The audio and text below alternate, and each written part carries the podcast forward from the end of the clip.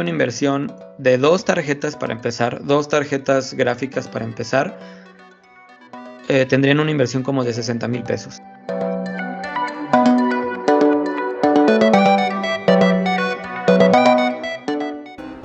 Bienvenido, bienvenida, bienvenidos todos, futuros y grandes inversionistas.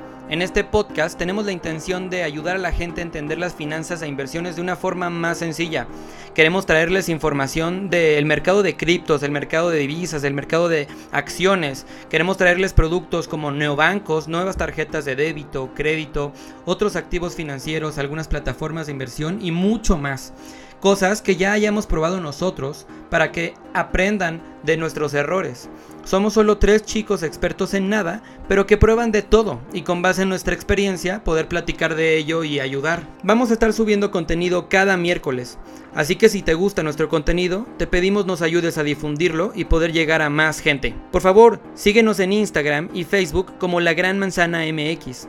Recuerda que este podcast está en Spotify, Google Podcast, Apple Podcast y YouTube.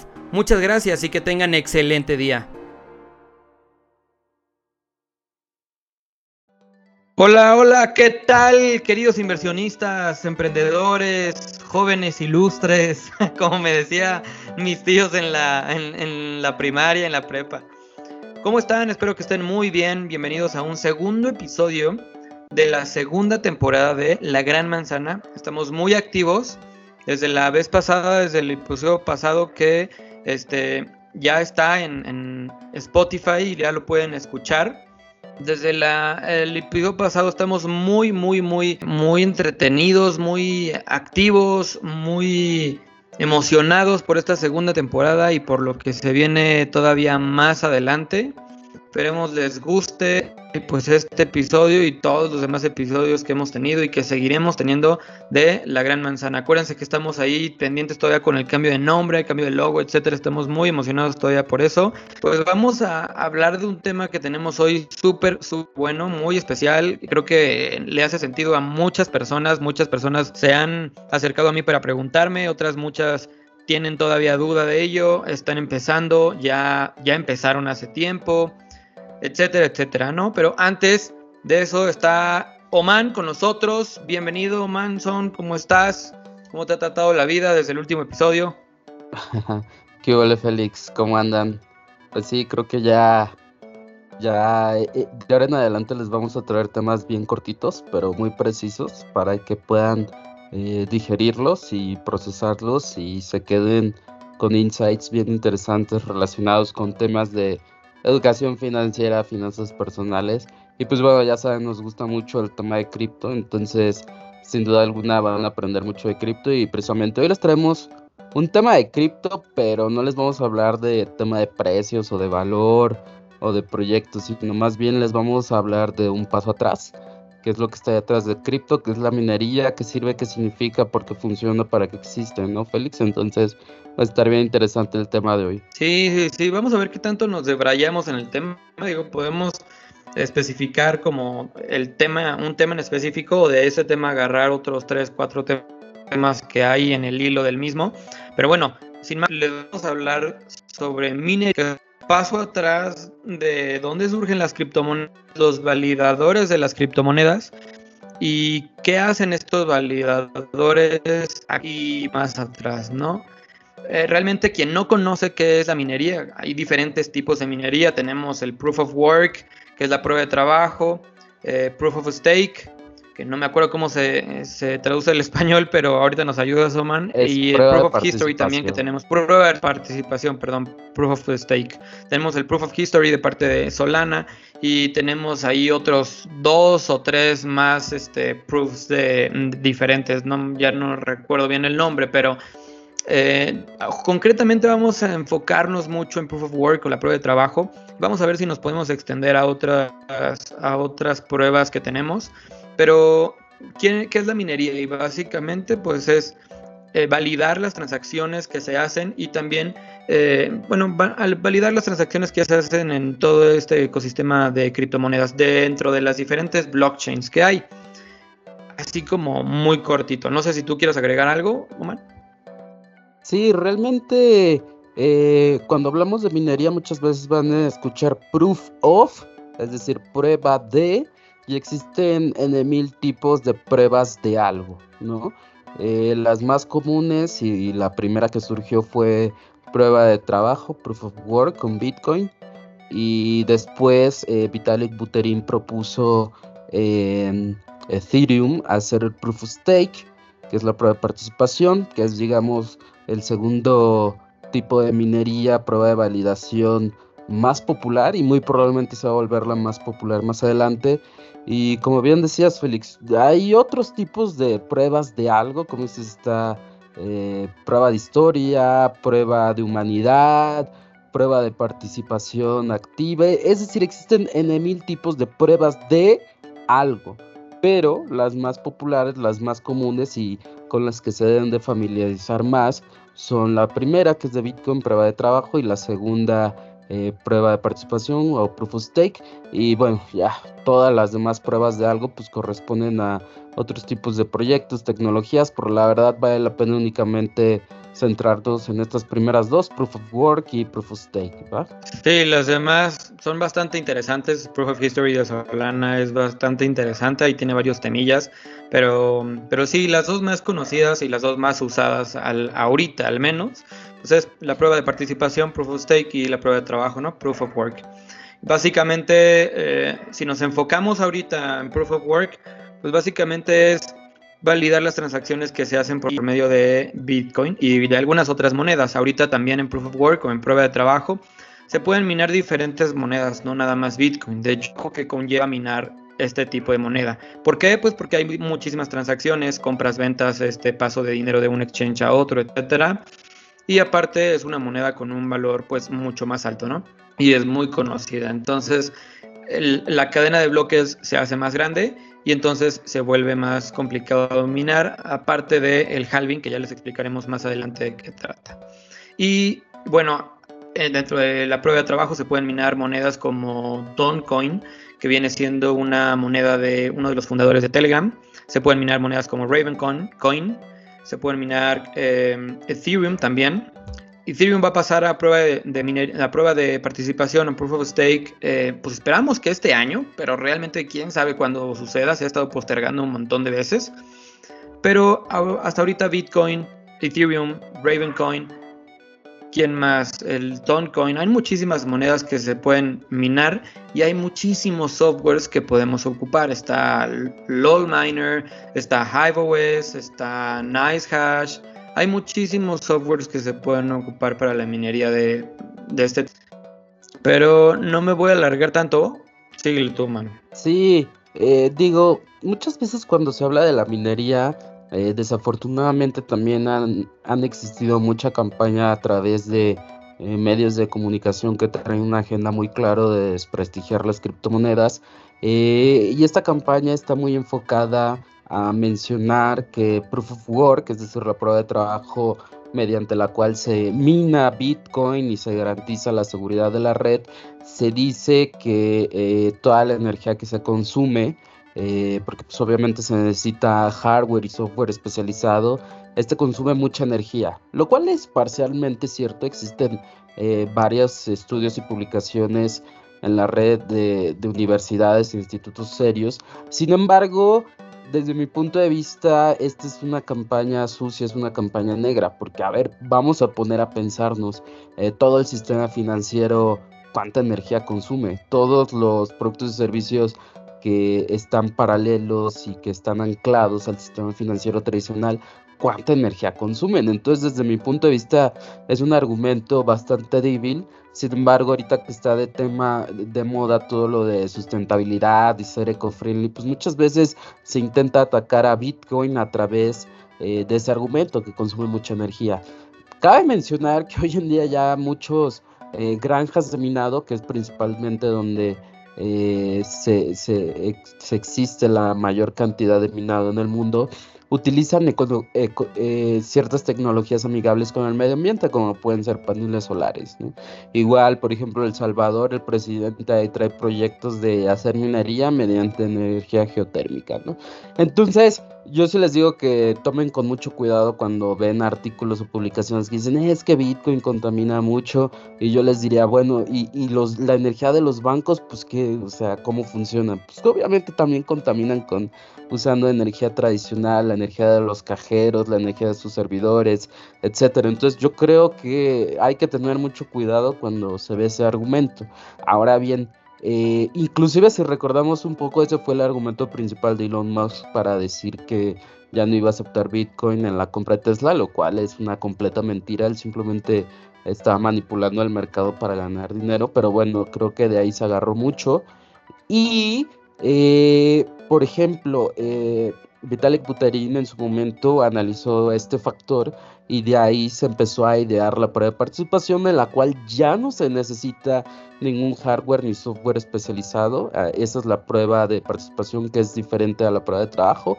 Pero bueno, eh, a muy grandes rasgos sí quería hacer ese paréntesis. Tengan mucho cuidado cuando lean eh, publicaciones, notas de que Bitcoin contamina mucho. Pues háganse la pregunta. Entonces el sistema financiero tradicional pues, cómo funciona, o sea, no, no funciona a base de energía eólica, ni térmica, ni solar, o sea, también consume energía de manera tradicional, como hoy, lo hoy en día lo hace Bitcoin. Y cabe mencionar que muchos proyectos hoy en día están migrando hacia tecnologías o energías más limpias, como puede ser la participación, que eh, su consumo energético es mínimo, ¿no, Félix?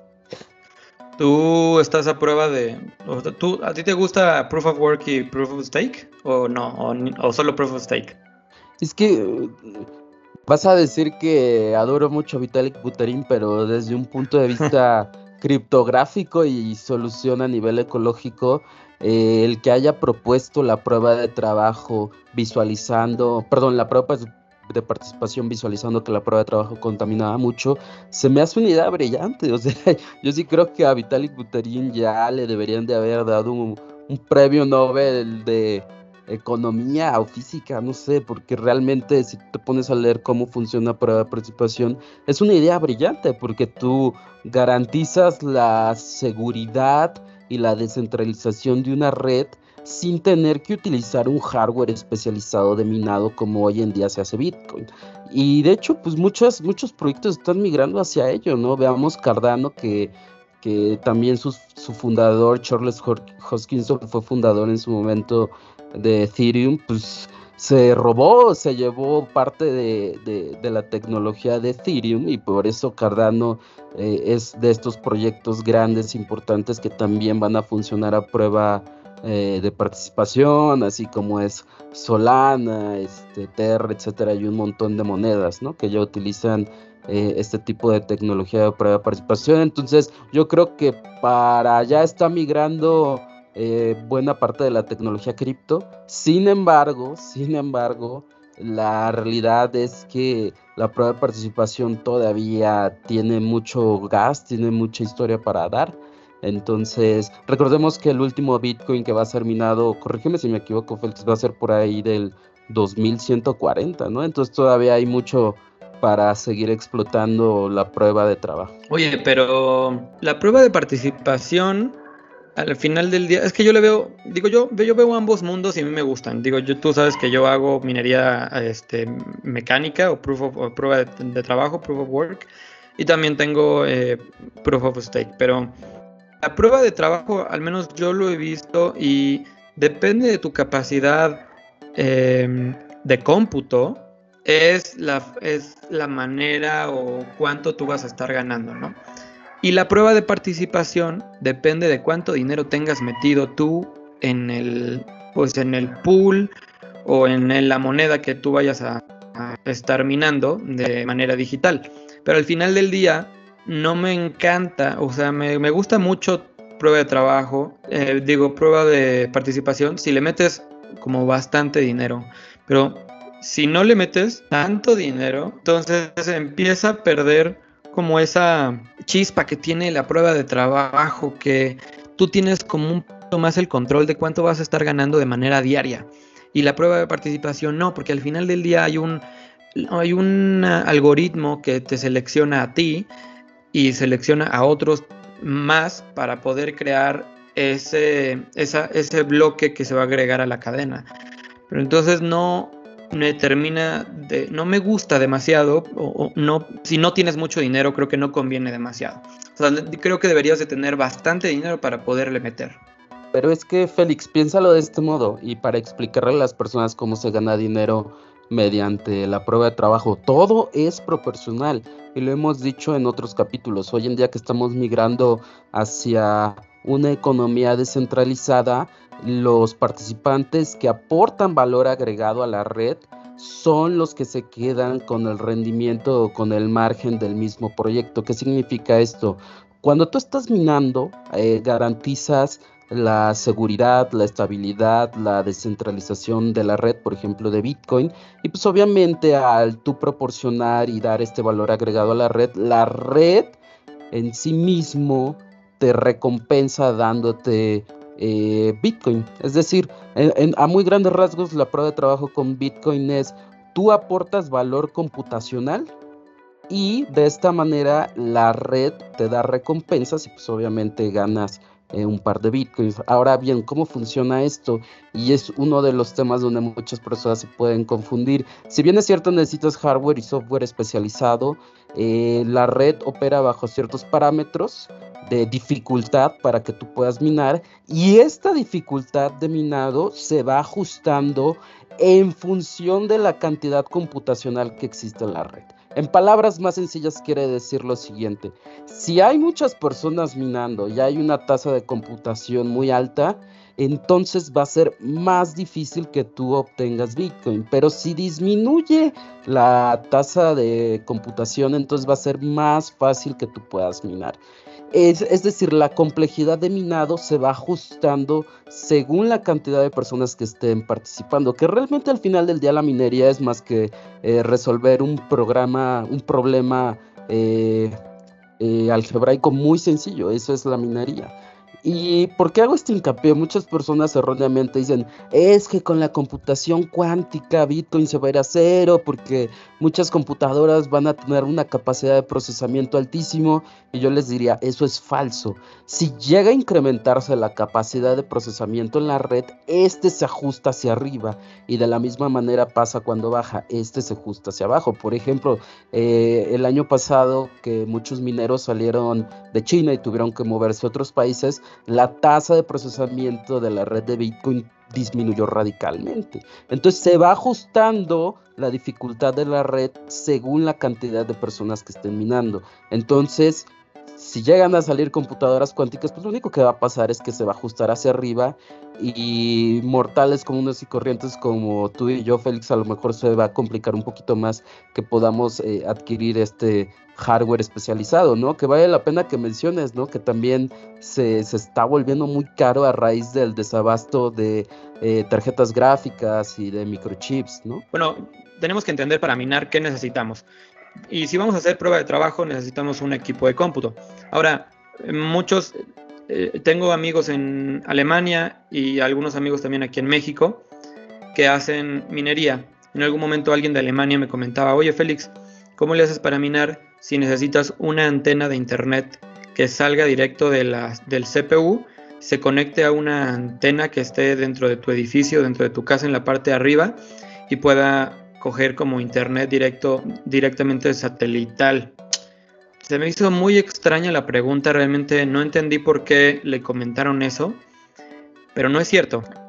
Y, esto lo aclaro para toda la gente que, que lo tenga como pendiente eso o lo crea, realmente lo que necesitamos es un equipo de cómputo tal, tal cual. Se pueden ir, si están en la Ciudad de México, se pueden ir al centro de la Ciudad de México y comprar una computadora. ¿Qué necesitan? Necesitan un procesador, un procesador Celeron. No necesitan un procesador potente como un Core 5, Core i7, un Core i9 de primera o de décima o de onceava generación. No necesitan algo muy potente el, un, un, Intel Celeron de 800 pesos, 1000 pesos máximo, eh, es lo que necesitan. Necesitan, y no necesita ser potente, ya les dije, necesitan una fuente de poder. Esa sí necesita ser eh, con certificado de, tiene que tener un, eh, tiene que ser de cobre, bueno, no, perdón, tiene que ser de platino o de, o de plata, pues, o de oro. Eh, ¿Esto por qué? Pues es por eh, la fidelidad que va a tener al final del día y también la capacidad de, de carga o de luz que puede manejar. Necesitan una tarjeta madre buena. Si quieren ampliarla después, pues no importa realmente cuántos slots necesiten o de cuántos espacios para tarjetas, pero si quieren, si quieren no ampliarla, mi recomendación sería comprar una de al menos 5 a 10 slots o espacios para tarjetas de minería. Necesitan comprar las GPUs, que realmente las GPUs son algo que necesitan sí o sí, si no, no van a poder minar. Y ahorita les hablo un poquito más específico de las GPUs. Necesitan también una memoria de, de preferencia un disco de estado sólido de un tera si quieren, de dos teras, lo que ustedes quieran, pero un disco de estado sólido, ese puede ser Acer o puede ser HP, puede ser el, estado, el disco que ustedes quieran, realmente no es tan importante, pero lo necesitan. Y fuera necesitan comprar extensores que se llaman racks eh, y también unos extensores que van del slot a la tarjeta gráfica en el caso de que tengan un rig. Si no tienen un rig y tienen una cabina de CPU, pues bueno, se van lo, en el centro lo arman todo y lo arma quien, a quien le compren, ellos mismos lo arman, ustedes pueden ver cómo lo arman. Entonces realmente no necesitan tanto.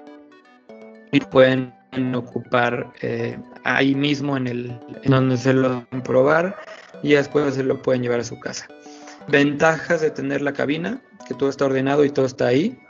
Desventajas de tener la cabina, pues que realmente se va a calentar todo demasiado y la ventaja de tener el rig es que van a tener que necesitar un poco menos de, aire, o sea, menos ventiladores. En la cabina nosotros instalamos eh, dos, cuatro, como seis ventiladores, cinco o seis ventiladores. Y una vez que sacamos todos los componentes y los pusimos en un rig, pues ya necesitamos menos ventiladores realmente. Ahora, las tarjetas gráficas que tú decías, Oman. Bueno, en todo esto pues es una lana, más o menos son como 3 mil pesos de la fuente de poder, como 800 del, de, una, de, una, de una tarjeta de estado sólido, son como 3 mil pesos más o menos de una tarjeta madre, como 1500 a 2000 o hasta 4000 pesos de una cabina, son 600 de los ventiladores más o menos, y creo que hasta ahí ya. Las tarjetas gráficas es lo caro. La tarjeta gráfica puede costarles desde 15 mil hasta 50, 100. Depende también dónde la compren y la temporada y también qué tipo de tarjeta compren. Ahorita tenemos un, problema con los chips a nivel mundial y eso lo electrónico sea un poco más caro. Además de que hay muchos mineros a nivel mundial y a veces también los son atacados por los mismos mineros para poder comprar las tarjetas y a veces ya no llegan todas las tarjetas a la tienda donde lo tienen o donde lo quieren comprar. Ese es un problema que yo he visto. Hemos visto otras tarjetas que se llaman A2000. Estas tarjetas son nuevas, salieron el año pasado, como por octubre del año pasado. Son unas tarjetas muy chiquitas y son nada más de trabajo, no son para jugar minan, minan muy bien y uh, me costaron como 13 mil pesos, pero ahorita ya andan en 21. Entonces se está haciendo todo, todo un poco más caro porque por lo mismo, porque lo que ya les dije. Entonces tienen que, si quieren iniciar esto, tienen que tener en cuenta todo esto y tienen que tener en cuenta el revenue. Más o menos el revenue lo pueden tener entre uno y medio a dos años y tienen que descontar ahí pues cosas como la luz que les va a generar, para que se den una idea más o menos de entre 2 a 4 tarjetas gráficas pueden generar unos 1500 a 2000 pesos de luz bimestral. Y bueno, esto traducido a watts, más o menos por cada tarjeta gráfica de las potentes, de las 3070 por ejemplo, son entre 150 a 250 megas o volts pues de poder que genera la, tarjeta y la 30 la, la 3090 genera como 300 más o menos puede subir todavía más las A2000 generan como 60 a 130 Y así van subiendo. ¿De qué depende? También depende mucho del, del software. Sí depende de la tarjeta totalmente, pero también depende del software. El software también eh, depende de qué tan bueno es el software, es lo que les va a consumir la tarjeta de energía. Y en mi recomendación hay muchísimos softwares. Yo ocupo HiveOS con LOL Miner para ocupar AMD, tarjetas de AMD, tarjetas de Nvidia y hacer dual mining. Ahorita les explico qué es el dual mining. Y también se pueden ocupar eh, el, T-Rex en el mismo HiveOS, pueden ocupar un minero que se llama T-Rex. Y este lo que hace es, si es que tienen tarjetas con LHR, que ahorita no me recuerdo bien qué significan las siglas, eh, pero bueno, si tienen tarjetas Nvidia con LHR, lo que hace T-Rex es un poco el desbloqueo de estas tarjetas para poder ocuparlo hasta el 70% de su capacidad y, no menos. Y bueno, con la 3090 muchas veces viene desbloqueada. Lo que podrían ocupar o tener con una 3090 es una ganancia de como 10 dólares, un poquito más. Con las 3070 LHR tendrían una ganancia como de 5 a 6 dólares. No, perdón, como de 3 a 4 dólares, perdón con a 2000 como de 2.5 a 3 dólares diarios, todo esto diario. Y bueno, ahí pueden ir haciendo el cálculo, ¿no? Varía también del software, varía de la moneda y también tienen que tomar en cuenta las subidas y bajadas del mercado cuando se les pague, porque se les paga una cantidad y tienen que estar muy al pendiente de cómo está el mercado porque esa cantidad que les paguen y que caiga una cartera puede subir o puede bajar. existen softwares como eh, HiveOS, que es el que yo ocupo, eh, como Nice Hash y bueno, existen otros como hay uno de bueno, LOL, Miner, T-Rex y demás. Hay uno de Bitso, pero no me acuerdo ahí bien cómo se llama ese, pero están todos estos y los softwares no cuestan, en realidad nada más cobran comisiones al momento de sacar el dinero o al momento de depositarlo en una tarjeta o al momento de tener más de cuatro rigs. Eh, que depende del rig, la capacidad de la tarjeta madre y del equipo de, de poder. Pueden ser rigs de 5 a 12 tarjetas este, por, por rig y ese contaría como uno solo, por eso no les van a cobrar, les van a cobrar a partir del el tercero o el cuarto rig, dependiendo del software también, ya le estarían cobrando una lana mensual, pero pues también ya estarían sacando una muy buena lana mensual.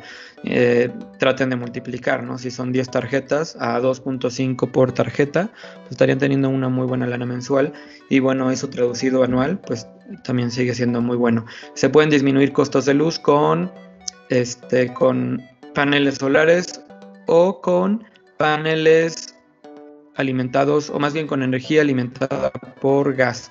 Ese es un poquito más caro y tendrían que hacerlo con alguna otra empresa, pero con paneles solares es como la mejor opción. Oye Félix, en general les podrías decir cuánto cuesta una inversión inicial para comprar todo este hardware, toda esta infraestructura, para que las personas se puedan dar una idea de cuánto cuesta montar un un rig de minería, un centro de minería eh, pequeño o digamos accesible para inversionistas minoritarios como tú y yo, ¿en cuánto saldría a montar todo este equipo? Pues mira, ya con todo, o sea, ya con todo el equipo y también el equipo de mantenimiento, que el equipo de mantenimiento viene siendo una limpiadora de aire, no la consigan de aire comprimido porque enfría y saca agua básicamente, entonces puede dañar el equipo, pero sí de aire normal extraído del mismo aire que tenemos. Eh, ya con este equipo y también con las extensiones que tenemos de los risers para conectarlo de manera no inalámbrica, pero sí extender el cable pues del slot a la tarjeta. Ya con todo este equipo y nada más teniendo una inversión de dos tarjetas para empezar, dos tarjetas gráficas para empezar, eh, tendrían una inversión como de 60 mil pesos.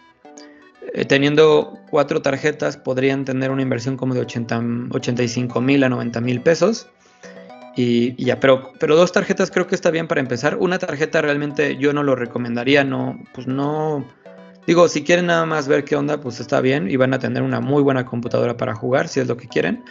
Pero si quieren dedicarse realmente a esto, creo que dos tarjetas para empezar está muy bien. Son, son 59 a 60 mil pesos. Y de ahí pues van, van escalando. Tienen que estar al pendiente de ofertas y demás. Pero sí, también la otra forma de minado es con el CPU completo, o sea, toda la computadora ponerla a minar.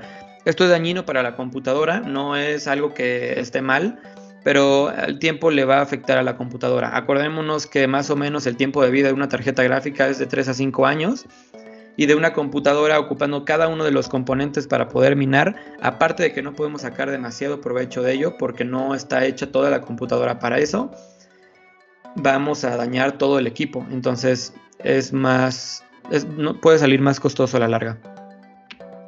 Bueno, entonces ya dijiste, puede costar entre 60 y 90 mil un equipo relativamente sencillo y de principiantes para, para abrir eh, un rig de minería. Y dices que en uno o dos años estarías recuperando la inversión únicamente. Como, como año y medio, dos años teniendo en cuenta los gastos que tenemos de luz. Sí, claro, gastos de luz, de mantenimiento, pues obviamente van a tener que pagar impuestos al transformar su dinero de cripto a fiat, etcétera, ¿no crees? Sí, eso también, o sea, si lo transforman de cripto a fiat, si no lo transforman a fiat o a dinero corriente, pues no le veo tanto, tanto pendiente a ello. También tenemos que tomar en cuenta cuánto dinero necesitaríamos sacar para que el SAT o para que una entidad realmente tome en cuenta esas ganancias. Si somos cuidadosos con el dinero que vamos sacando, no tenemos tanto de qué preocuparnos y además de que también podemos tener un contador que nos ayude con ello.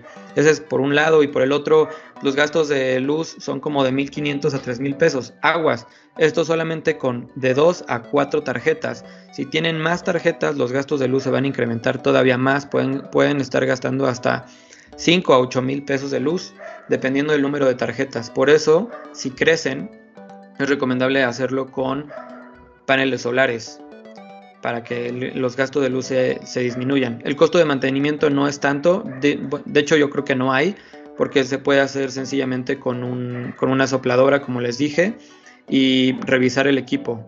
Eso es todo, pero sí los gastos de luz son los que pueden ahí tomar un camino importante. Pues bueno, ahí lo tienen. Eh, si quieren armar su centro de minado, pues pueden considerar entre 50 y 100 mil pesos.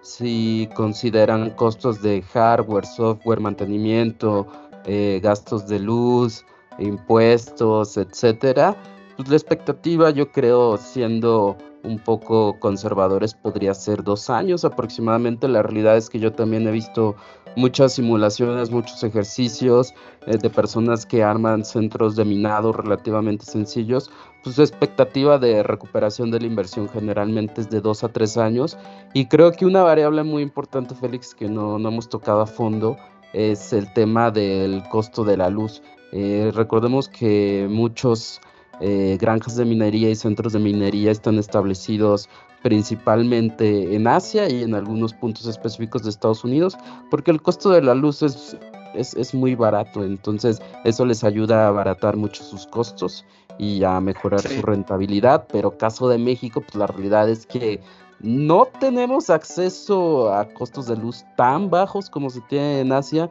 Es por eso que aquí en México no, no se habla tanto de minería. Aunque pues obviamente hay muchas ciudades y puntos en específicos que sí, sí es rentable minar. Entonces, arrastren su lápiz, hagan cuentas. Ajá. Pero ten en cuenta que México a lo mejor y no es de los más baratos, pero no es caro. O sea, tenemos un subsidio importante por parte del gobierno, además de que tenemos el acceso a los paneles solares. Pero países como en Europa, como Alemania, eh, Estados Unidos incluso, bueno, Estados Unidos algunas partes, pero Europa casi imposible el poder minar o que cualquiera pueda minar, pero ahí sí porque es mucho más caro. Pero aquí tenemos un subsidio importante de parte del gobierno.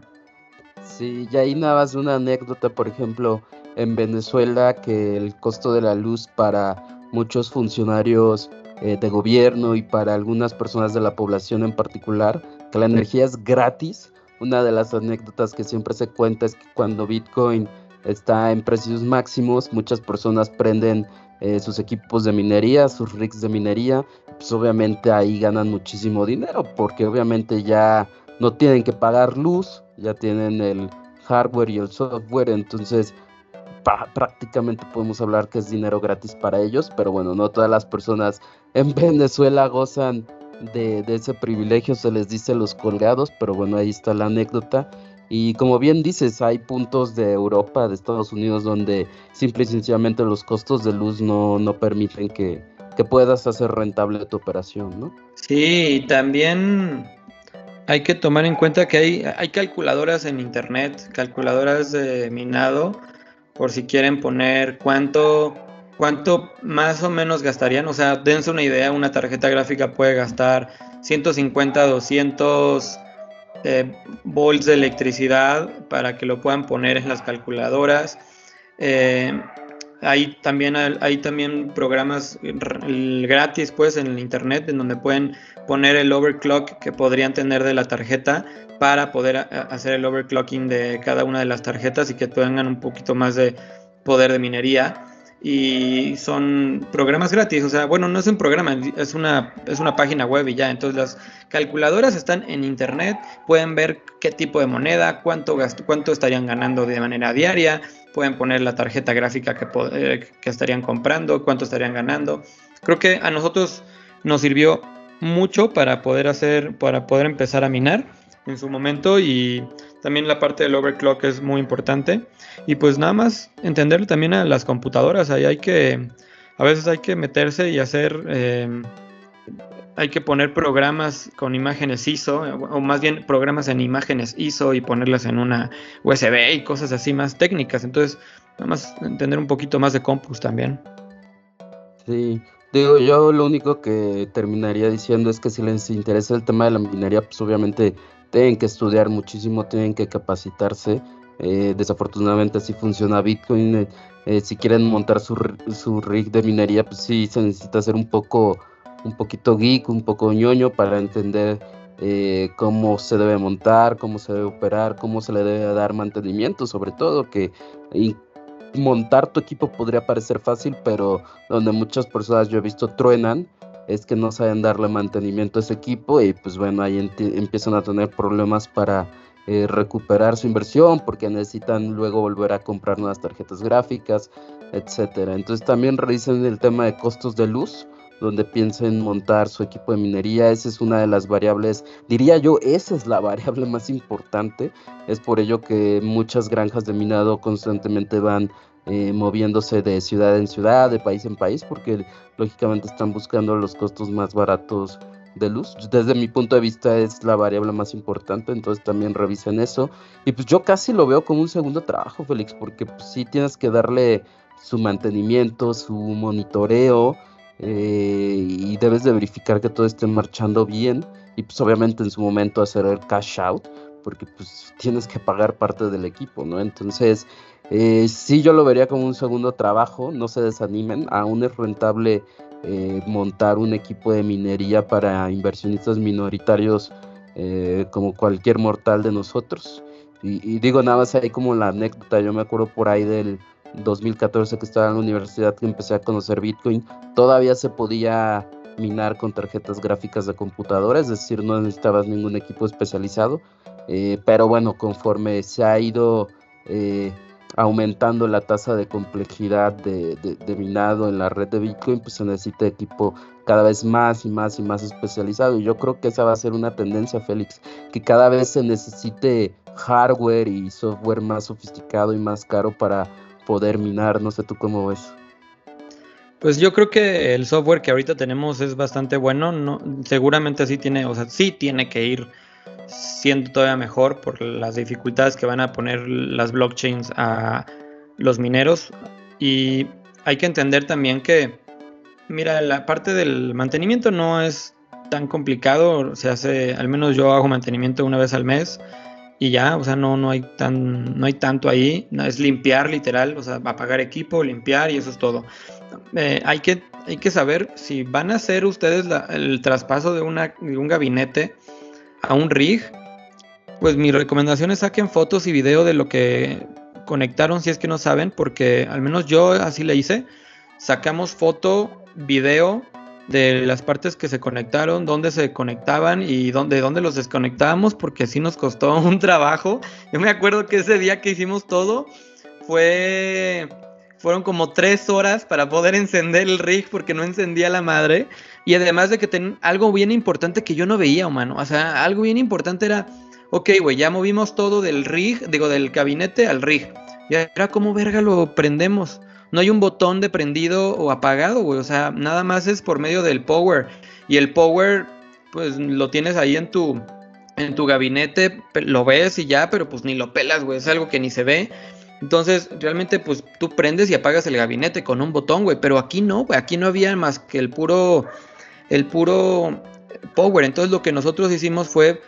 Pues con el gabinete que teníamos, conectamos los cables que estaban ligados al gabinete para poder conectar o para poder usar el botón de encendido y apagado. Lo conectamos a una pantalla y cambiamos en la BIOS, nos metimos a la BIOS y cambiamos ahí cómo se podía encender la computadora. Entonces sí fue un pedo porque al principio sí dijimos, verga, güey, ¿cómo lo prendemos? Y ya que logramos hacer eso, prenderlo, ahora el problema, bueno, antes de eso, el problema era eh, conectarlo todo correcto, porque si también si conectas algo mal, pues tienes el riesgo de quemar el equipo. Entonces, si era un pedo porque también era como, verga, esto no me acuerdo, esto no lo grabamos, güey, ¿de dónde sale? ¿De dónde, dónde lo conectamos? ¿De dónde lo desconectamos? No, güey, era un desmadre, la verdad es que sí nos costó ahí como 3, 4 horas, yo creo. Ya al final supimos. Y también para hacer el dual meaning. El dual meaning, el dual meaning es básicamente tener ganancias de dos monedas de dos monedas diferentes, eso es todo.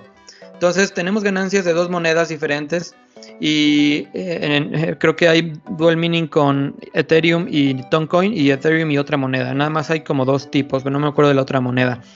Entonces, hay, puedes hacer esto y lo único que hay que hacer es pues, seguir una serie de pasos que pueden hacer en el mismo software y ya, pero también a nosotros nos pasó que hicimos esos pasos y no funcionaba. Entonces, pues ahora arreglarlo, qué pedo, qué pasó Sí tienes que estar al pendiente del software definitivamente porque hay días en los que se apaga de la nada, pero porque se va la, la luz o por alguna cosa.